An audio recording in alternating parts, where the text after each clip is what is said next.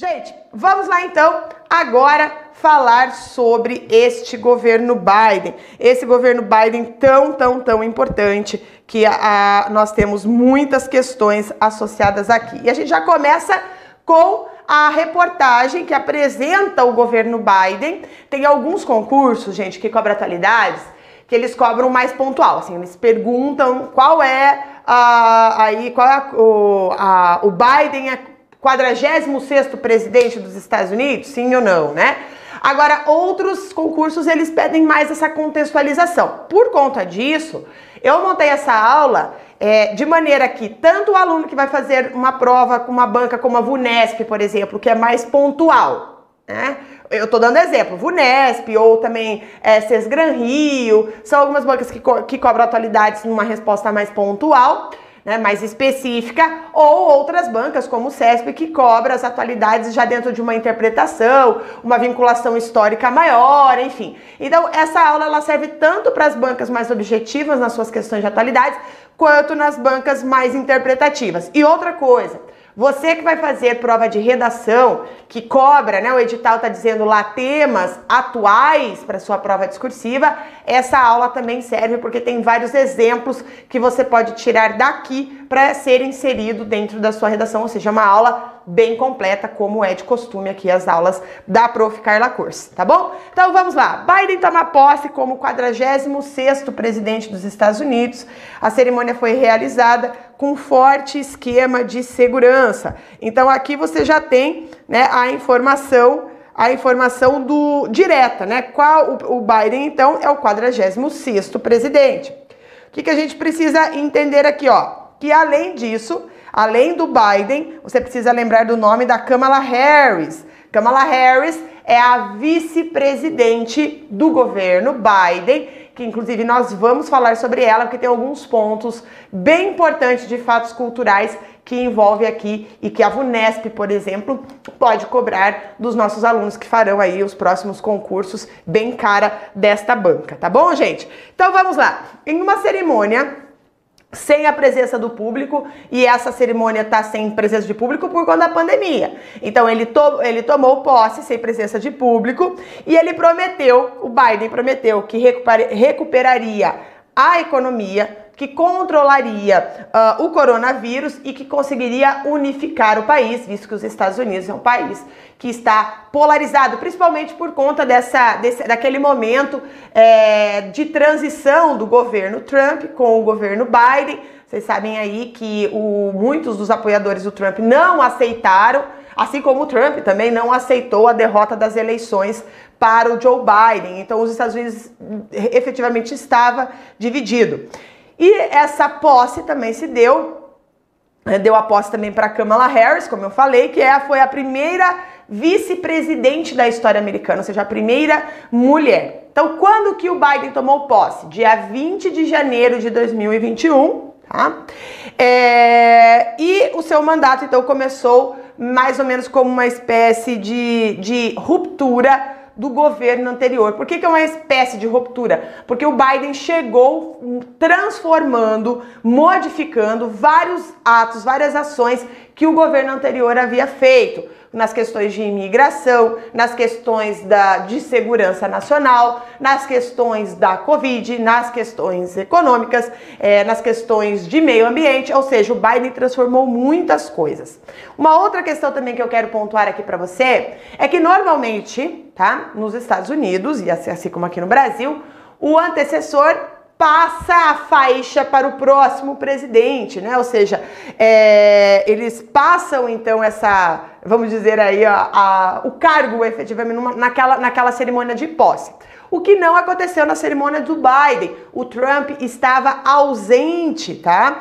E é, dessa, dessa, da, dessa passagem, desse rito. Então ele foi embora da Casa Branca um pouco antes. Mas estavam outros ex-presidentes, como George Bush, como o Bill Clinton, como Barack Obama, lembrando aí você que o Joe Biden foi vice-presidente do Barack Obama por oito anos, né? Então aí é bastante simbólico também essa relação do Barack Obama, que é um presidente que é querido por muitos nos Estados Unidos, odiado talvez por, por uma parcela também importante, mas ele é um presidente aí bem querido entre os americanos.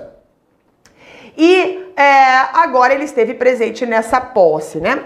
Agora, lembra que eu falei para você da Kamala Harris? A Kamala Harris é a primeira mulher, mas atenção, ela é a primeira mulher em muitos quesitos, tá? Então, além de ser a primeira mulher na, como vice-presidente, ela é a primeira negra a primeira descendente de asiáticos né, a ser vice-presidente americana e foi a primeira a tomar posse. Então foi assim que começou o que a gente chama de era Biden. Tá aqui a Kamala Harris, para quem não lembra do rosto dela, né? Tá ela aqui no juramento de posse, né? Que fez ali em frente ao Congresso e tudo mais. Inclusive o Biden fez a mesmo, o mesmo ritual, né? Do, da, da questão da, da promessa, né? com as mãos na Bíblia ali, né? Enfim. E ele disse assim: olha, a democracia é preciosa, a democracia é frágil, mas nesse momento a democracia prevaleceu. E quando o Biden assumiu, lá no momento em que ele estava fazendo o discurso de posse, ele disse assim que poucos na história se defrontam com um período de tantos desafios. Então, o que, que 2021 representa para o mundo? Não só para os Estados Unidos, mas claro que o governo que tomou posse agora, é, ele assume diante de um vírus que em um ano tirou muitas vidas é, americanas, né? E essas vidas que no começo de janeiro eram 400 mil vidas que os Estados Unidos havia perdido, haviam perdido. E o Biden faz uma relação que esse número é o mesmo número de pessoas que morreram na Segunda Guerra Mundial. E fala: olha o desafio, a gente perdeu para um vírus o mesmo número de americanos que perdemos na Segunda Guerra Mundial. Ele fala também dos milhões de empregos perdidos, o clamor por justiça racial que os Estados Unidos têm vivido por conta do George Floyd e o crescimento do extremismo político, que também é uma realidade nos Estados Unidos, né? É, e esse extremismo político é de supremacia branca, né? Tem muito aí essa questão, e também do terrorismo doméstico. E dele fala assim: a gente precisa dar um jeito nessa situação. Tá aqui a imagem da posse, quando ele está fazendo essa referência, é, essa referência toda aí esse diálogo falando quais são os seus desafios. E aí para enfrentar esses desafios, o Biden em sua posse pediu união, citando a frase de um grande presidente americano também, que é o Abraham Lincoln, né, que ele a, a frase que ele disse durante a Guerra Civil, que lá nas suas aulas de história talvez você tenha é, estudado como Guerra da Secessão, tá? E o Abraham Lincoln, que foi citado por Biden, diz assim: Minha alma está inteira dedicada a unir o país e eu peço a todos os americanos que se juntem a mim nessa causa. Então ele está pedindo para que todo mundo utilize, utilize essa mensagem, essa ideia para recuperar os Estados Unidos, certo?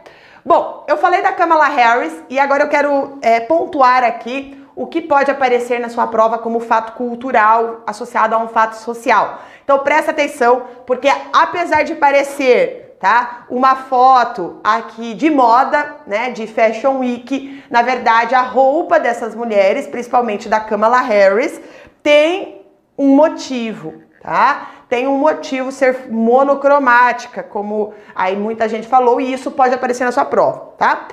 A explicação para esses looks monocromáticos, gente, sério, é uma aula de atualidades, não é uma aula de moda. Por quê? Porque a gente vai conversar sobre um assunto bem sério agora, que é a roupa diz, né? Vocês sabem que a roupa fala muito sobre você e nesse caso aqui é, foi intencional, né? Então assim, é, essa, esses looks monocromáticos estavam ligados pela luta política das mulheres. Tá? Antes, é, horas antes da cerimônia de posse, a Kamala Harris tweetou, né? O, colocou lá um vídeo no Twitter, na verdade, homenageando as mulheres que antecederam. E na gravação ela incluiu ativistas sufragistas, as ativistas dos movimentos é, dos direitos civis, atletas, governos e a própria mãe da Kamala Harris.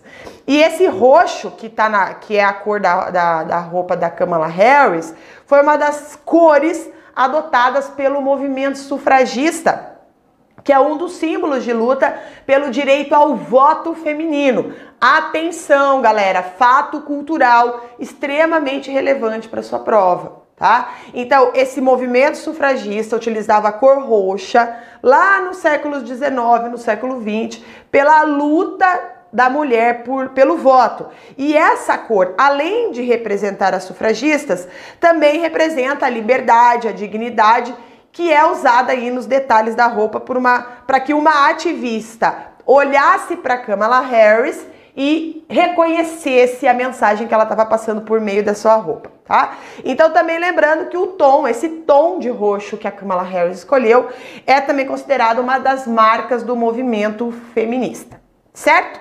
Agora eu quero conversar com vocês sobre a política interna, tá? Um momento muito bom, tá? Um momento muito bom para a gente conversar sobre isso, porque o Biden assumiu o governo dos Estados Unidos com, como eu já falei, com uma marca de 200 mil mortos. Né? Então, o país é o mais atingido pela pandemia de coronavírus em números absolutos e só um dia antes da posse do Joe Biden.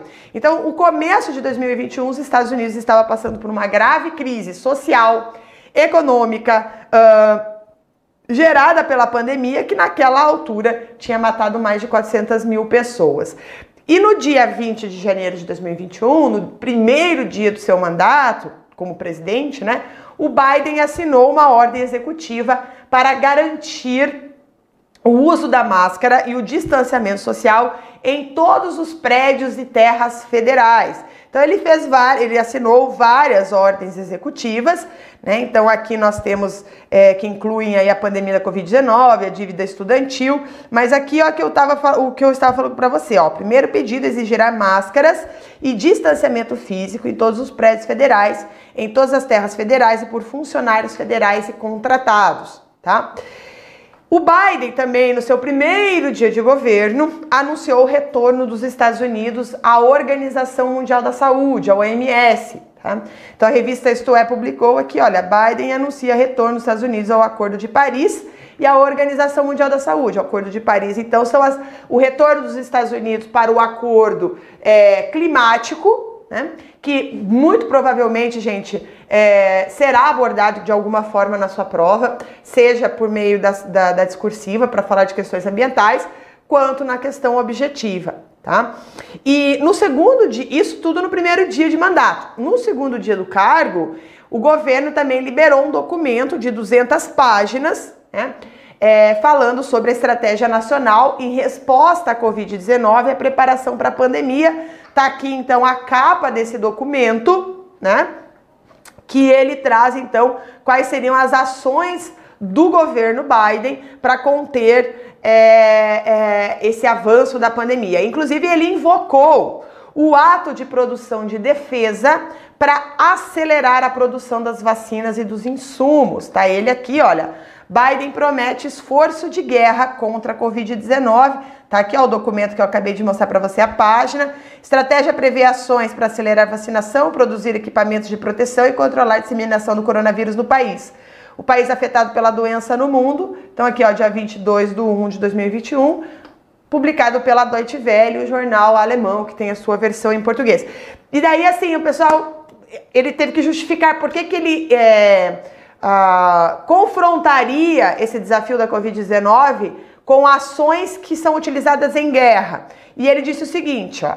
E quando digo tempo de guerra, as pessoas meio que me olham como, assim, como tempo de guerra? Bem, como eu disse ontem à noite, 400 mil americanos morreram.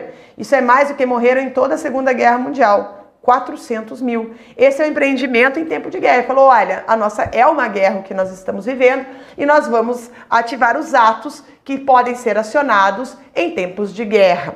Tá? Então, essa também uma informação importante para você.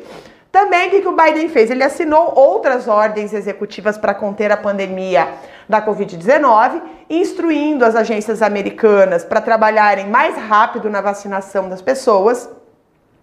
Ele pediu a reabertura das escolas e pediu também o uso obrigatório de máscaras em transporte interestadual. Né? Então, ele fez, olha, no primeiro dia de governo, ele decretou aí, ele apresentou 10 decretos, né? Ele passou o dia inteiro é, assinando medidas para conter a Covid-19 e aqui, olha, ele obrigou o uso de máscaras em ônibus, trens, aviões e navios nos Estados Unidos. Tá? Aí, passados ali um, um, dois meses, né, em março, o governo Biden anunciou uma medida que prometia é, durante a campanha, né, que ele fez aí muita campanha baseada nisso, a vacinação de 100 milhões de pessoas nos primeiros 100 dias do seu mandato, tá? Então, durante todo 2020, quando ele estava em campanha, ele falava, olha, nos primeiros 100 dias de mandato, eu vou vacinar 100 milhões de pessoas tá?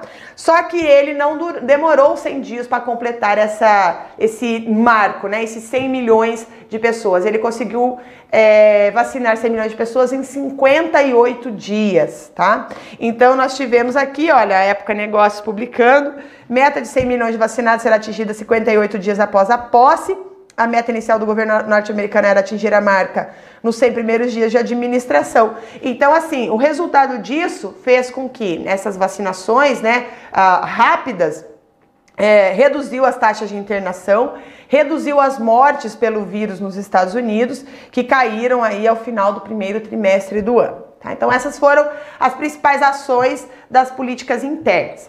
Uma outra, uma outra questão que pode aparecer na sua prova, como um fato econômico internacional, é justamente a economia que o Biden que o Biden aí trabalhou, né? Ele mudou, tanto é que o plano econômico do Biden é chamado de Bidenomics, né? Que está é, tá falando justamente de uma revolução, falando sobre o sucesso da economia, enfim, tudo mais. Então, assim, essa política econômica adotada em 2021 pelo presidente dos Estados Unidos representa, gente, uma, cuidado, ó, para você acertar a questão. Representa uma mudança significativa no papel designado ao Estado nesse processo de desenvolvimento e crescimento econômico. Por quê? Porque o Bidenomics é utilizado para descrever a política econômica adotada pelo presidente Joe Biden, que assumiu a Casa Branca em janeiro né? E eles falam justamente sobre essa mudança de um Estado neoliberal que vinha sendo daí nos últimos anos, nos últimos 40 anos nos Estados Unidos, e que essa política econômica adotada pelo Biden está muito mais relacionada àquele Estado interventor mesmo, né? Aquele Estado criador de, de de empregos, o Estado criador de infraestrutura, né, o Estado que é, faz ações políticas públicas visando o estado de bem-estar social, aquele que a gente, se você lembra lá das suas aulas de história, aquele que o Keynes né, apresentou para os Estados Unidos na década de 30, após a crise da Bolsa de Valores, aquela coisa toda. Né? Então, o estado de bem-estar social retorna aos Estados Unidos com esse plano econômico do Joe Biden, né? Tanto é que eles colocam aqui até o, o banco, né, Goldman Sachs fala, olha, é Bidenomics, né, evolution or, or revolution, né? O que que o que está sendo, né? Ele é uma revolução ou ele é uma evolução, afinal de contas? Então esses primeiros dias de mandato do, do Biden né? Eles representaram, representaram uma, uma mudança econômica importante, tanto é que ele enviou ao Congresso grandes pacotes de gastos que incluem investimentos em longo prazo em infraestrutura, tá? Com enfoque em medidas que avancem na direção da economia verde. Então, de novo, aquela transformação nas questões ambientais. Também ele teve uma expansão significativa na rede de proteção social americana. Então, aqui no Brasil, a gente tem o SUS, a gente tem o FGTS, a gente tem vários, é, várias leis, várias garantias sociais.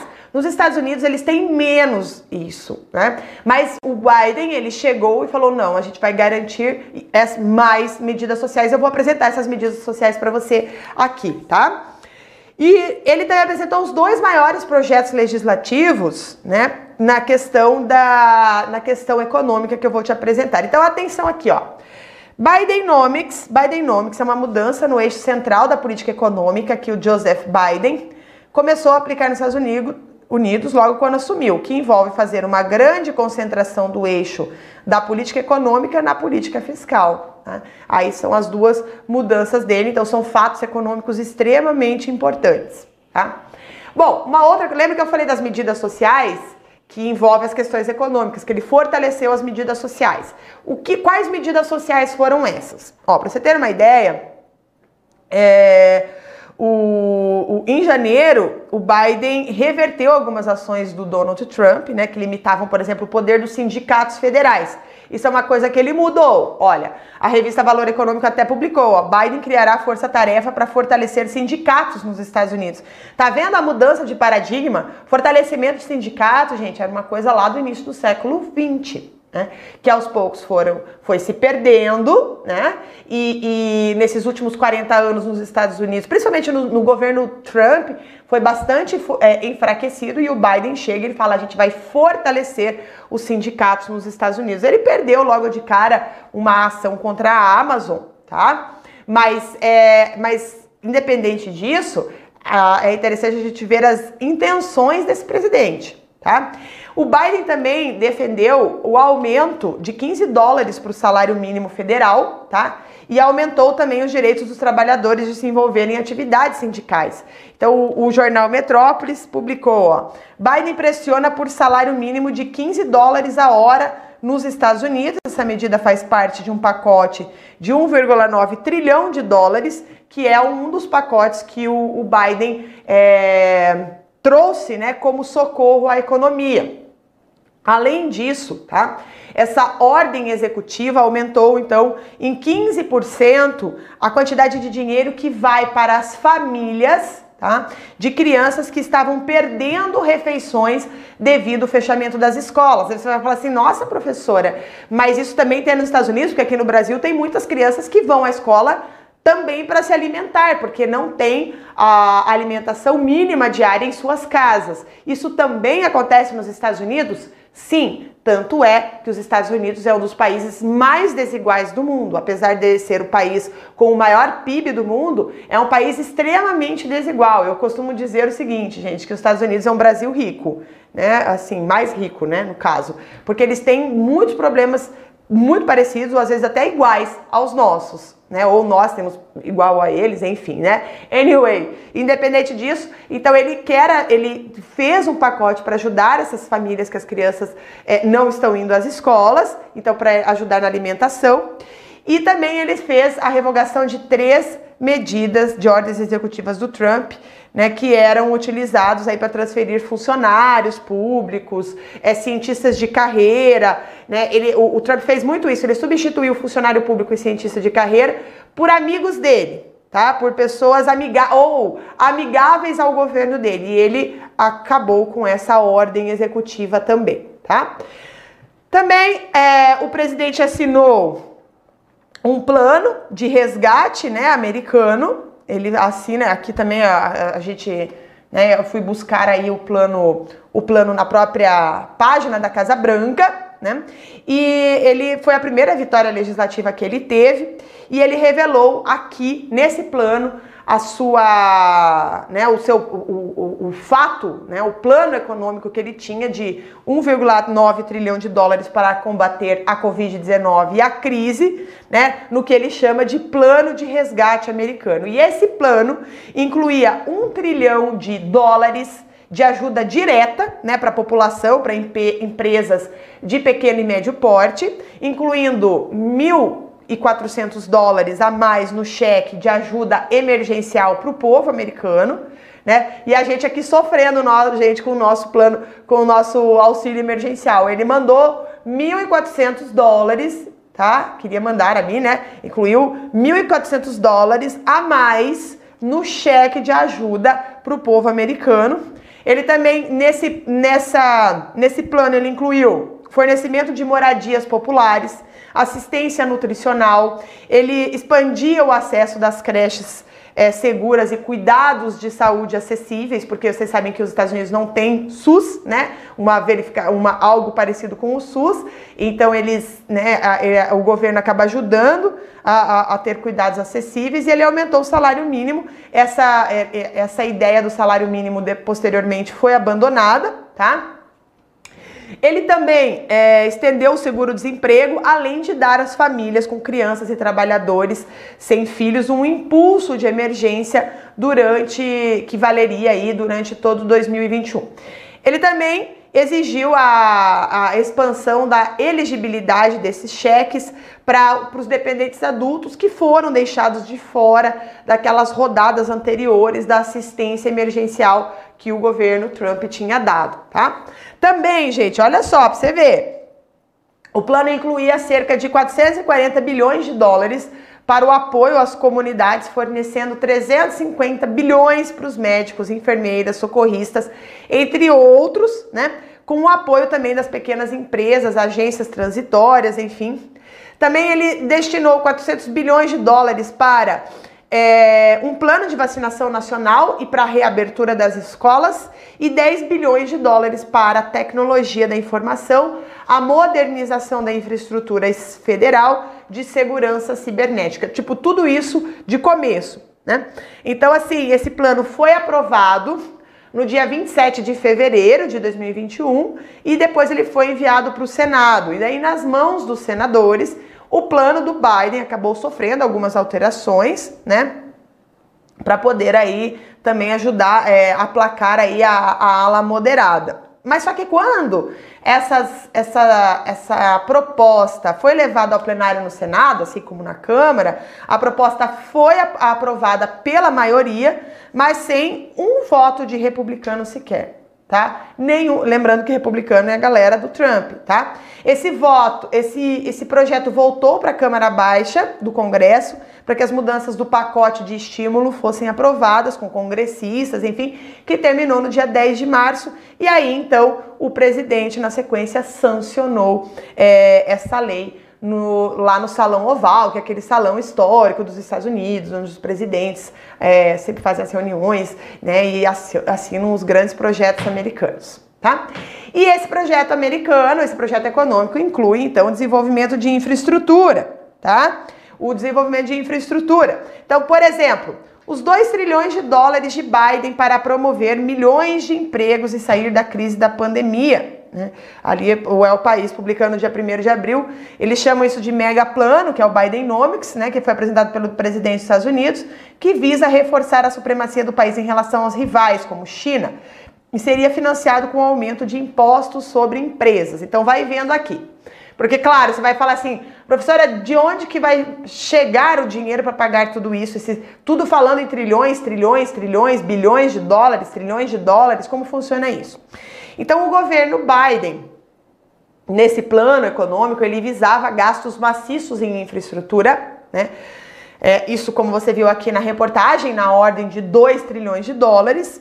E o presidente é, anunciou formalmente esse pacote em março de 2021, que seria então proposto ao Congresso antes do, do final deste ano, que vai englobar aí gastos de 621 bilhões de dólares destinados à área de transportes incluindo construção, reforma de pontes, estradas, transporte público, né, de massa aí, é, também os portos, aeroportos e também o desenvolvimento de é, veículos elétricos. Tudo pensando naquela recuperação econômica do país, fazer a economia girar, tá? E os outros 300 bilhões de dólares seriam focados em melhorar a infraestrutura de água potável, que inclui saneamento, que também é uma questão problemática aqui no Brasil, e com outros 580 bilhões de dólares ele ajudaria as indústrias manufatureira e o setor de pesquisa e desenvolvimento e treinamento profissional. Né? Então, assim, todas essas medidas sociais que eu estou falando.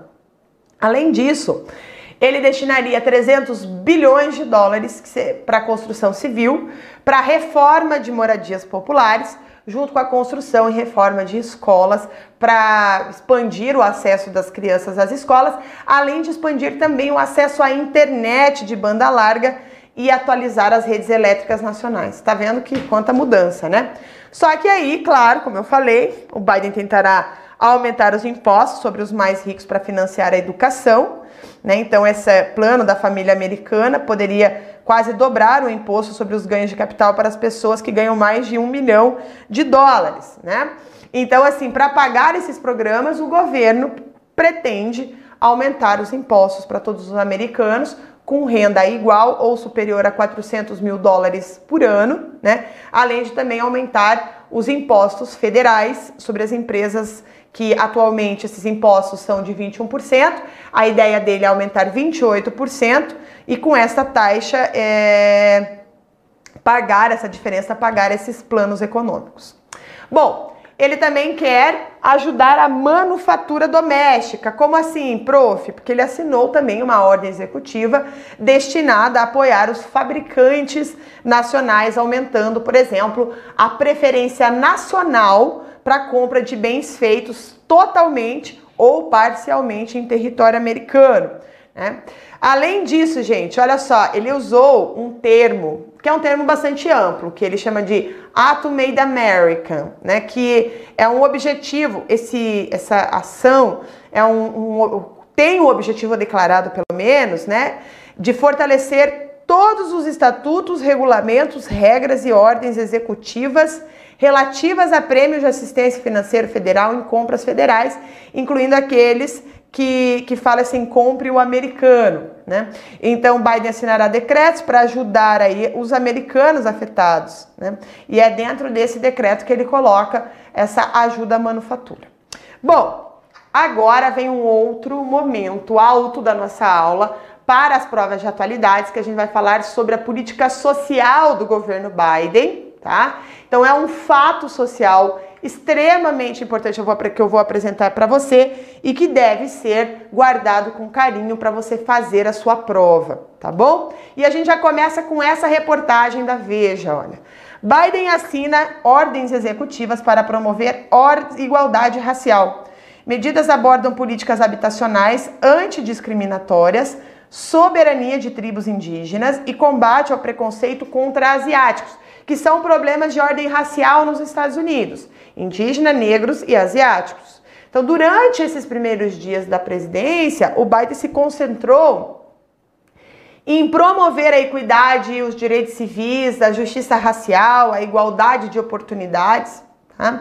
Inclusive, o New York Times publicou uma, uma fez lá uma reportagem na qual ele apresentou as primeiras ações do Biden no cargo e eles falaram que essas ações que o Biden é, tomou de igualdade racial são maiores, se concentraram mais do que qualquer presidente desde Lyndon Johnson de, é, na década de 60, que a década de 60 nos Estados Unidos representou é, um avanço bem grande na questão dos direitos civis, dos negros principalmente. Então ele falou assim: olha, nenhum presidente fez tanto pelas questões raciais desde Lyndon Johnson, assim como fez o Joe Biden nos primeiros dias de governo dele. Né?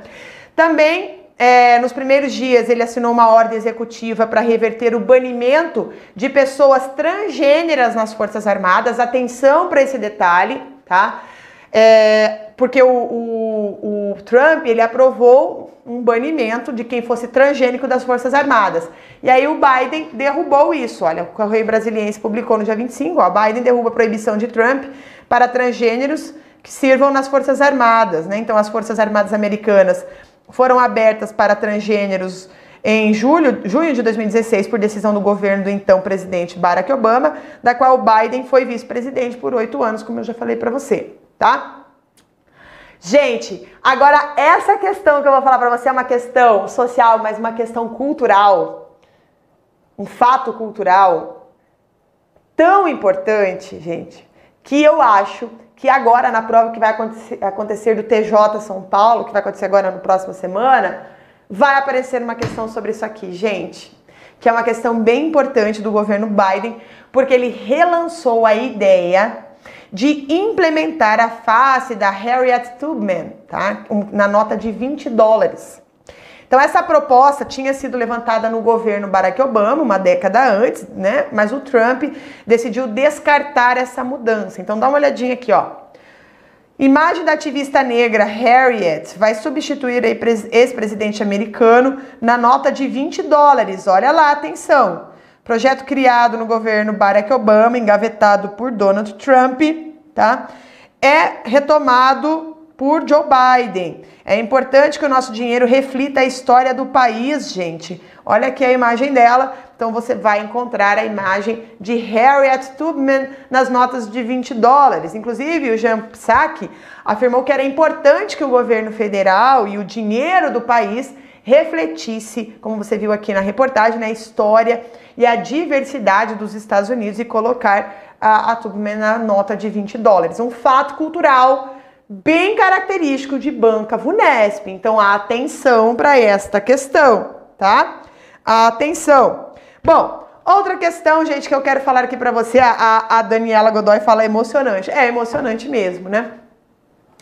Outra questão bem legal, assim, que para o desenvolvimento de, de questões de redação, é que o Biden determinou que o Departamento de Justiça reduzisse o uso de prisões privadas. Isso é interessante porque aqui no Brasil existe essa discussão de privatizar o sistema carcerário. E aí o Biden, ele falou, olha, a gente é, é preciso reduzir o uso das prisões privadas. Inclusive ele pediu para o procurador-geral não renovar o contrato com essas instituições, citando a necessidade de reduzir os incentivos baseados no lucro para o encarceramento das minorias raciais. Olha lá. Então, aqui um jornal português, que aqui no Brasil, gente, quase nenhum jornal é, publicou isso. Às vezes, eu, eu leio muitos jornais é, é, francês, leio um jornal francês, o Le Monde, eu leio The New York Times, eu leio o, a versão da BBC News em inglês, porque muitas vezes é, assuntos mais polêmicos, mais sensíveis, dependendo como é, os nossos jornais brasileiros, infelizmente, não publicam, quase não falam sobre isso. E aí eu tenho que buscar outras fontes para trazer aqui a informação para você. Por que isso? Porque apesar dos nossos jornais pouco falarem, às vezes as bancas trazem essas, essas questões para as provas, porque eles não falam muito, eles citam lá bem pouquinho, bem pequenininho lá, né, algumas informações. E uma delas é essa aqui, olha, o jornal português que eu trouxe para você, ó. Biden põe fim ao uso das prisões privadas pelo Departamento de Justiça nos Estados Unidos. Decreto presidencial recupera uma decisão tomada na parte final da administração Obama em 2016 que viria a ser anulada pelo ex-presidente Donald Trump, tá? É, então isso aí ele fala né, que é uma mudança importante. Também o Joe Biden tá, mexeu com a política de imigração. Outro assunto importante, porque quando a gente fala de imigração, a gente já lembra dos Estados Unidos, né? A gente já lembra dos Estados Unidos. E o Biden anunciou que parou a construção do, do muro de Trump, como eles chamam, né? Aquele muro que divide o México dos Estados Unidos, e ele encerrou a declaração de emergência do presidente anterior na fronteira sul do país. E nós tivemos aqui, ó, México comemora a suspensão da construção do muro na fronteira com os Estados Unidos. Biden assinou um decreto é, determinando suspender a construção do muro fronteiriço e apresentará ao Congresso né, que permitirá a naturalização de cerca de 700 mil jovens dos Estados Unidos. Mas calma, gente, porque aqui vem alguns problemas a partir daqui, tá? Presta atenção, porque assim, o Biden reverteu uma ordem executiva que impedia a imigração legal de pessoas de, de, maioria muçulmana, não sei se você sabia disso, era proibido nos Estados Unidos a imigração legal, não estou falando da ilegal, da imigração legal da maioria é, muçulmana nos Estados Unidos, né?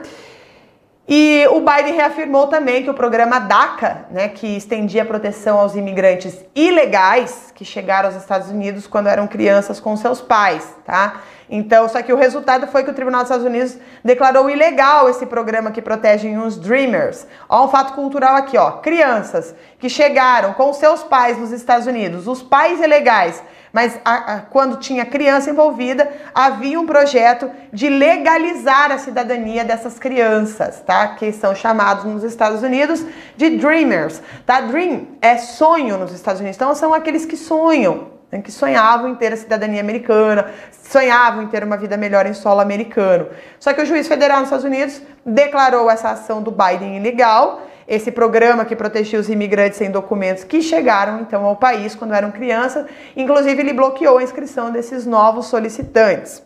Outra questão que o Biden fez, que ele iniciou uma moratória em deportações do Departamento de Segurança Interna dos Estados Unidos, que nós temos aqui, ó.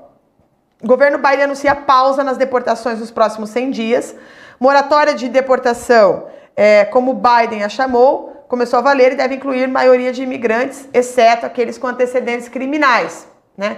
Só que aí também o juiz bloqueou a ordem de Biden, né? ele disse que o novo governo agiu de forma arbitrária ao não consultar o Texas com antecedência antes desse decreto. Né? Então ele falou: olha, o governo Biden violou o compromisso né, que ele havia é, afirmado com, a, com um estado de cooperação, né? E eu, ele falou: não, não tem qualquer justificativa que concreta, uma justificativa razoável do, do Biden para uma pausa de 100 dias nas deportações, tá? Também olha aqui, ó. Projeto de Biden propõe legalizar 11 milhões de imigrantes nos Estados Unidos. Propósito de reforma anunciado pelo presidente. É, chega ao Congresso, o plano visa facilitar a cidadania de ilegais e conceder a residência a determinados grupos de imigrantes com status temporário. Né? Então, ele propôs a sua primeira legislação para a imigração no dia 23 de janeiro, ou seja, né, é, dois dias, três dias depois da sua, da sua posse. Então, segundo essa proposta, como você viu aqui no jornal, é, seriam cerca de 11 milhões de imigrantes ilegais vivendo nos Estados Unidos que receberiam os papéis da legalização e poderiam se tornar elegíveis e se tornar cidadãos americanos. Esse projeto de lei também tornaria mais fácil para certos trabalhadores estrangeiros permanecerem nos Estados Unidos, aquele que os Estados Unidos demanda de mão de obra, só que segundo o senador democrata Dick Durbin, tá, a lei era aspiracional e dificilmente passaria pelo Congresso sem severas modificações. E numa das primeiras atitudes do Biden tomadas com relação à imigração foi reverter o que a gente você leva para sua prova foi reverter as políticas do antecessor, especialmente então com relação à deportação, incluindo menores para o México, mesmo com a maioria dessas pessoas não sendo mexicanas. Outras medidas foram tomadas para agilizar o processo de travessia e aceitação dos vistos nessa fronteira sul dos Estados Unidos. Então, aceitando que Biden é, não seria tão acreditando, né, os imigrantes ali pensando assim, ah, o Biden não vai ser tão duro quanto os é, com, com relação aos imigrantes quanto o Trump. O que, que começou a acontecer, gente? Anota isso.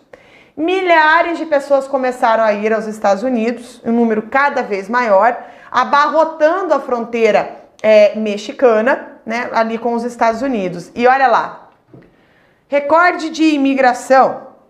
150 brasileiros são detidos por dia ao cruzar a fronteira do México com os Estados Unidos em 2021, dia 1 de junho de 2021 aqui tá? Daí também, ó, migração de brasileiros para os Estados Unidos via México aumenta 6,5 vezes em um ano. Foram mais de 46 mil deportados até setembro ao fazer a travessia. Alguns brasileiros desaparecem, daí eles contam aqui a história de um casal, né? Então, assim, muitos brasileiros querendo fugir daqui foram para os Estados Unidos, mas assim, a maioria a maioria do, daqueles que tentam chegar nos Estados Unidos são imigrantes que, venham, é, que chegam da América Central. Eles chegam em caravanas, né?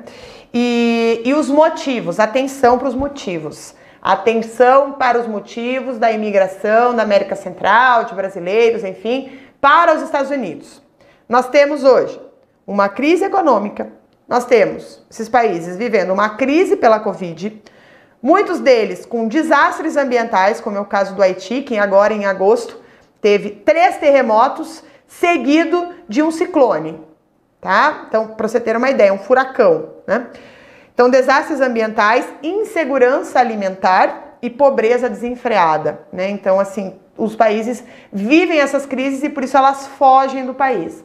Só que agora, gente, Chega uma. Eu vou dar uma notícia para vocês que quando eu comecei a ler para preparar a aula, meu coração fez assim, ó. Né? E as mães vão me entender agora.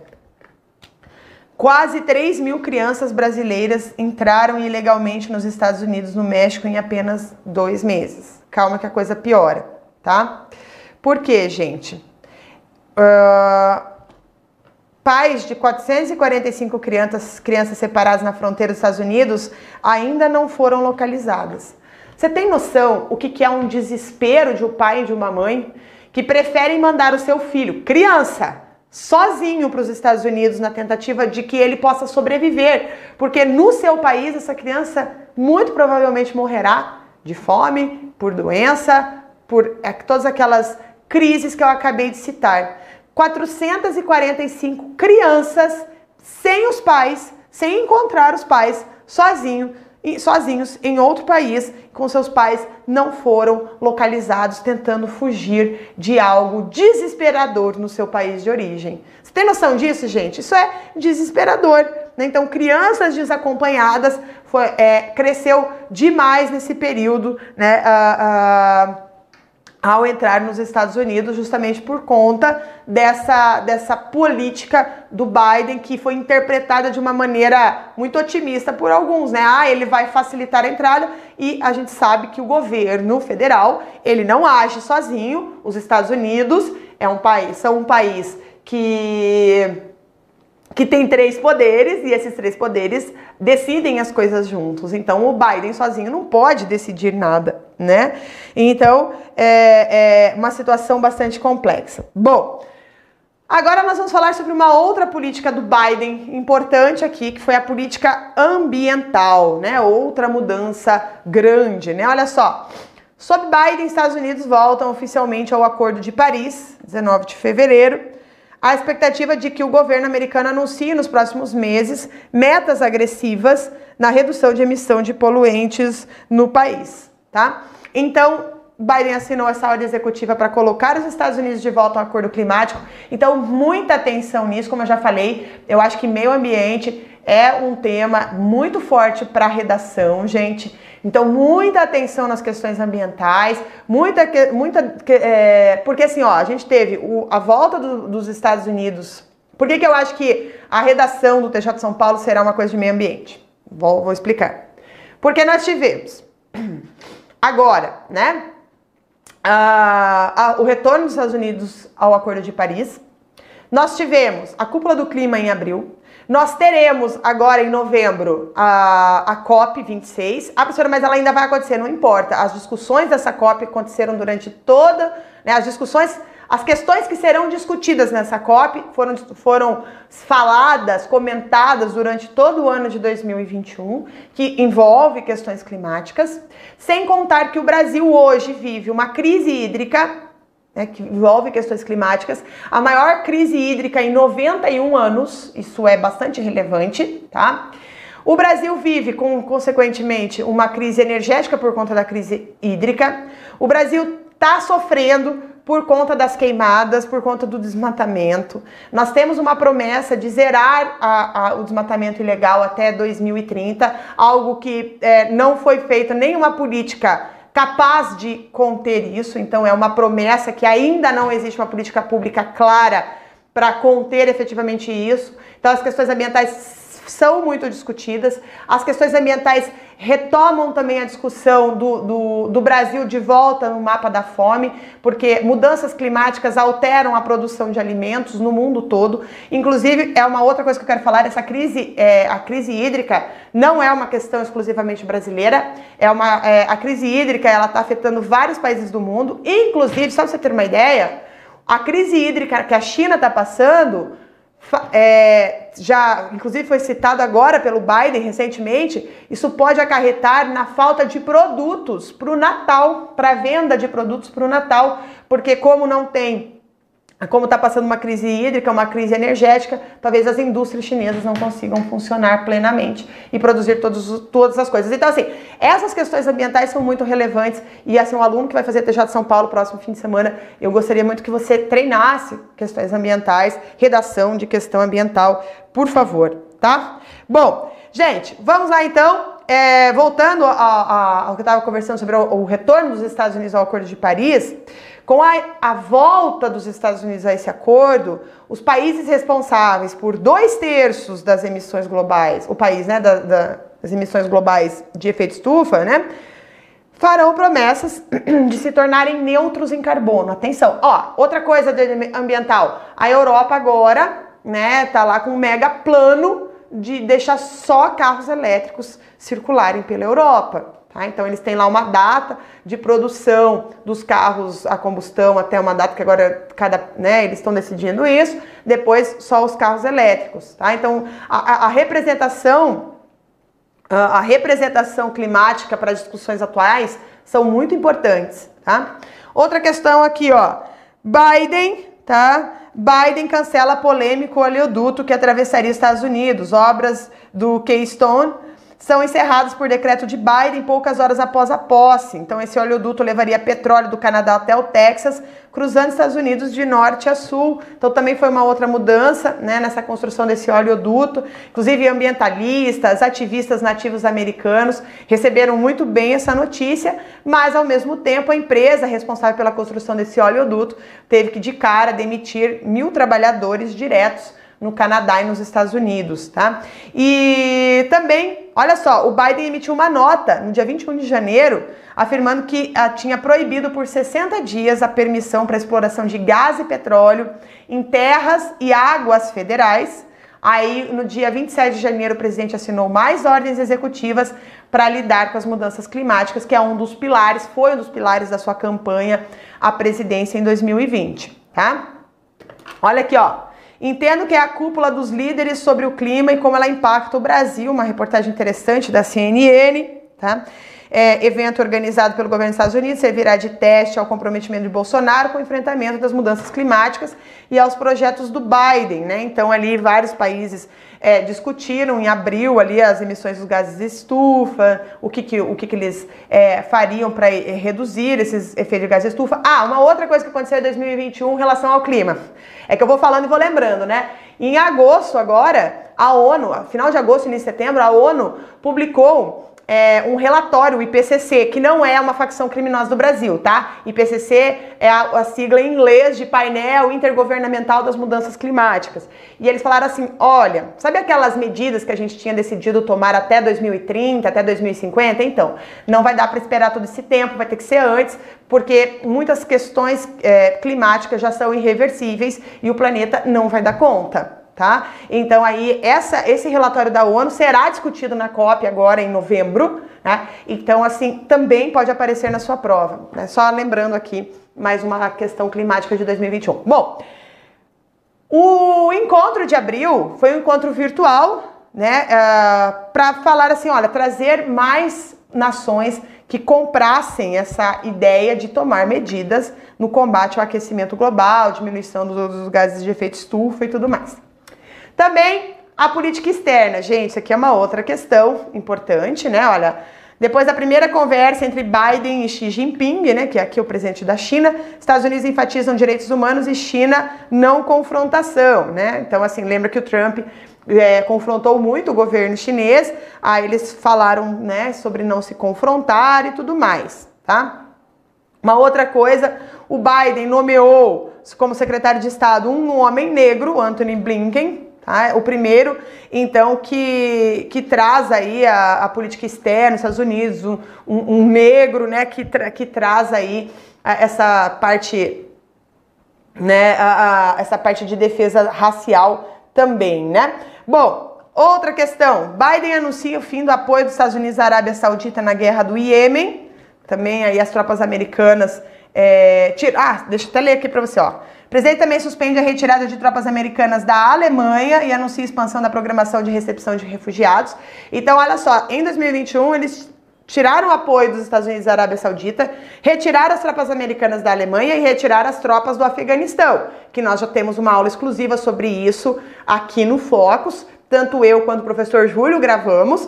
Então, aqui está disponível para você no YouTube. E quem vai fazer a TJ São Paulo tem que assistir essas aulas, tem que assistir essas aulas, necessariamente, tá? Então, assim, os Estados Unidos fez essas transformações. Aqui, ó, o Biden condena também o golpe militar em Mianmar e ameaça restabelecer sanções. Né? O Mianmar aí que teve um golpe militar recentemente. É, o Biden também encerrou, aqui que eu já falei, né, da Arábia Saudita na guerra do Iêmen, que é uma guerra aí que já matou muita gente.